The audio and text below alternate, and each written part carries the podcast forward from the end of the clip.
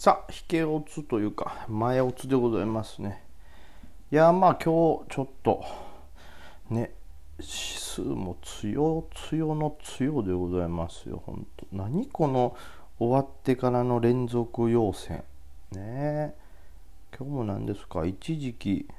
ね、なんか結構下から始まったなと思ったけど、やっぱりそれ飲み込む上げで、昨日の高値のね、えー、2万4000 380も1回タッチしてますからね。強い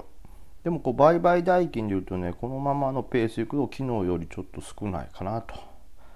えー、まあ統一だと、えー、2兆ちょいぐらいかな。でマザーズはまあまあ昨日と変わらんぐらいになるのかな。これだと。まあ大体今、えー、1300億ぐらいなんでまあ大体2600億いくかいかないかというとこかな。まあ、金曜日なんでちょっと5番ね、えー、商いがちょっとちょっと縮小するかもしれないですね。まあ、ということなんでこれ、まあ、今指数があって上がってますけどあんまりこう出来高としてはこう強い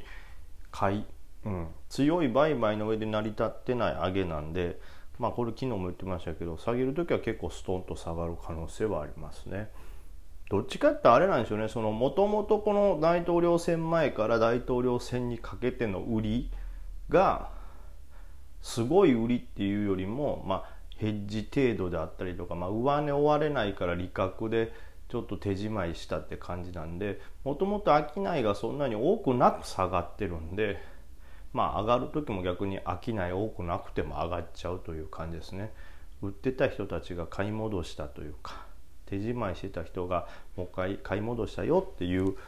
のが見えますかね。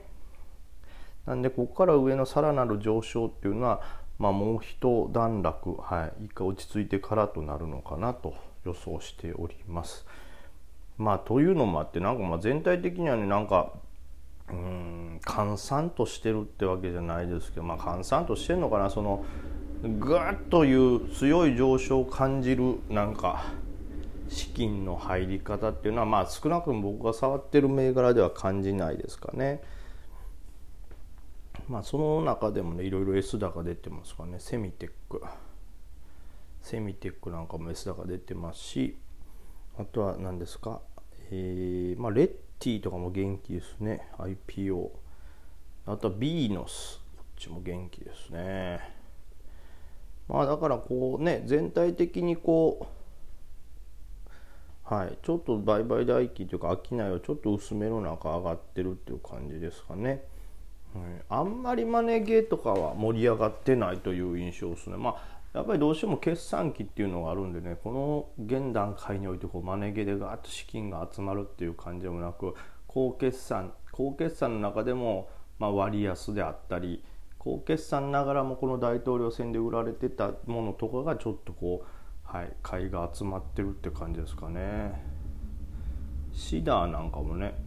こういいカップ型になってこう上がるか下がるかみたいなね。でこれまあ2段底みたいなのつけてきてるんでもう1段上ぐらい5番あるかもしれないんでこの辺はまた5番もチェックしたいですね。で昨日のね、えー、と全体的な流れもそうなんですけど結構今までのこの何て言うんですかね通常時のマネ毛が盛り上がってたりとか資金のこのいろいろ循環が早い時に比べてやっぱりこう1回のサイクルが長めというか、まあ、例えばこういわゆるカップウィズハンドルになって動きが出た時に今までならそのカップの底っていうんですかカップの底がすごいスリムな状態。まあ言ったら何て言うんかなこのワイングラスみたいなこう上げ方をしてたんですけど今そのね、資金がちょっとこうゆったりした流れだったりこう活発に動いてないんでその底が長い。だから今までならワイングラスみたいな形の、ね、カップになってたのが今もう本当にマグカップ状態。下がスーって長くなってるんでね、はい、これなんでこれは1杯あたりはすごいお得な大きさになってますよね。これ1回大きい量が入るんで。いらねえんだよそんな話バカ野郎。でまあちょっと話戻りますけど そのマグカップ型で資金がちょっと横に長く続くんでまあちょっと粘り強くというか我慢強くやらないといかなっていう感じですね。今までやったらこのぐらいの感じでレジブレしたらすぐバンって結構資金が集まってたのがそこにちょっと入りにくくなってるんであレジブレしないわって言ってあレジブレしたわ。でも動かへんわあかんって言ってロスカットしたらその後の上げをこう見逃したりもしますしで逆にレジブレはしたものずっと横やからもうこう誰も人集まってないんやと思ってカットしちゃったらバンってそのあと時間かけて上がるって感じなんでちょっとこう、えーまあ、カップウィズハンドルのこの反転リバ狙いみたいなのする時はちょっと辛抱強く見た方がいいのかなとちょっと、えー、感じております。あとはこの単純にこのねサポートライン形成してあのレジブレしても上がらん時にサポラインからこれどうしてもねこの横横が長く続くとサポラインをグッて割ったりするんでまあ普通ならねサポ割ったらカットしたいところですけどその辺もちょっと注意深く見ないかんというかサポ割れする率もちょっと上がっちゃうんでただその分その下も買われたりするみたいなはい。本当にゆったりした資金なんでちょっといつものデイいつものデイはデイなんですけどいつものデイやけどいつもよりちょっと時間軸長めに考えてみたりとか、えー、辛抱強く粘ってみることが大事かなとは思いますね。でまあ当然のことながらそれも人気銘柄なら時間かけて反発しますけどこれがちょっと人気がみんながねやっぱり人気投票ですがギリギリみんなのなんか人気の10位に入りませんでした。枠外でしたよ。欄外でしたよってやつはじわじわ横かなと思ったらそこから多分サポ割れでじわじわ下がるんで割った後にこのサポ戻らへんなサポまで戻らへんなってはっきり感じたらもうすぐ切るっていうのはまあ必要でしょうね。だからこう目が離せないです今は。はい。横横が長く続くんで辛抱強く持たないといかんけどもそれがゆえにさっと終わっちゃったりするんでちょっと今回というかしばらくはこの資金の流れがちょっとゆったりした感じはデイはデイでもちょっと長めの時間軸でそして目を離さないように監視を続けようと思います。なんでちょっとねやっぱり、まあ、これそれぞれの能力にもよりますからあれですけどいつもより監視銘柄自体はもっと絞って少なめで僕はやっておりますね。まあ、5番もねあの、うん、金曜日なんで、ね、あまり資金が入ってこないこともね考えられるんでカップの最後の上げを待ってたけどそのままずっと横横が続くんかい。いや引けたんかい。ああもう3時半なってるやん。現金もろされへんや今日はもうコンビニの飯にしよう。最悪や。土日は何もできへん。こういうことが考えられるんでまあ、うん。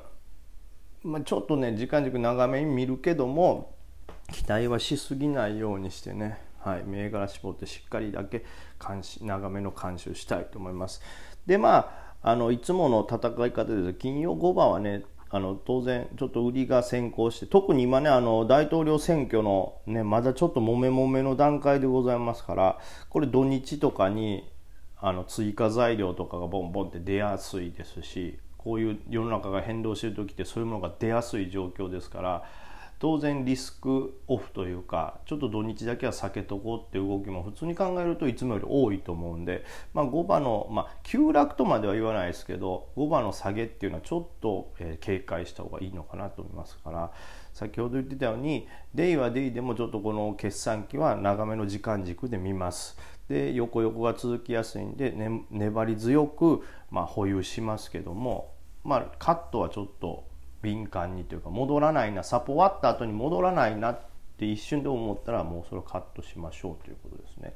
でまあそれを考えていくんでこの金曜5番あの全場安値割れしてくる銘柄もあると思うんで、まあ、その辺はちょっと警戒をしながらもお得だなと思ったら引け後ギリギリに買うということで、まあ、スイング系に関しては引きつけて引きつけてちょっと金曜5番っていうのもあるんで狙いたいと思います。ですでに保有してるやつは、えー、前場安値割れに注意と。でまあ繰り返し言いますけどデイはちょっと長めの時間軸でじっくり待ちながら、はい、サポ終わった後の戻りだけは大きくなかったらカットという感じですね。ではちょっと5番も割安というかお得なやつね。できれば長めの時間軸のやつを狙っていきましょう。